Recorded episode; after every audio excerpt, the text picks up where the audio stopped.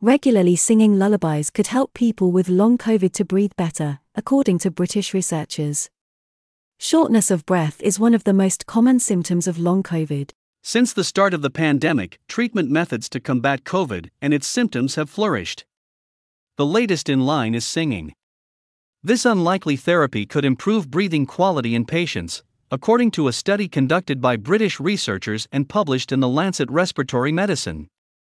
COVID 19 can cause long term illness and disability, which is increasingly appreciated as a major global challenge, the researchers note in the introduction to their study. In the United Kingdom, specialists estimate that 1.3 million people suffer from long COVID, or 2% of the population. Symptoms include loss of taste and smell, headaches, persistent fatigue, but also continuous shortness of breath, anxiety, and reduced quality of life.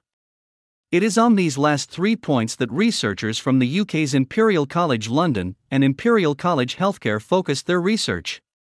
To carry out their study, the specialists measured the breathing quality of 150 candidates. All of them had been suffering from breathlessness for more than four weeks, some of them also suffered from anxiety. The researchers divided them into two groups. One group received standard care. The other group followed a program called ENO Breathe. For six weeks, the participants took singing lessons with singers from the English National Opera. The objective was to learn and sing lullabies, intended to calm and soothe the patients.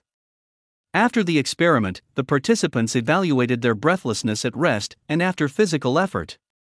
Those who took the singing class noticed an improvement in their shortness of breath compared to the group that did not follow the ENO Breathe program. Our findings suggest that mind body and music based approaches, including practical, enjoyable symptom management techniques, might have a role supporting recovery for people with persisting breathlessness following COVID 19, the specialists conclude.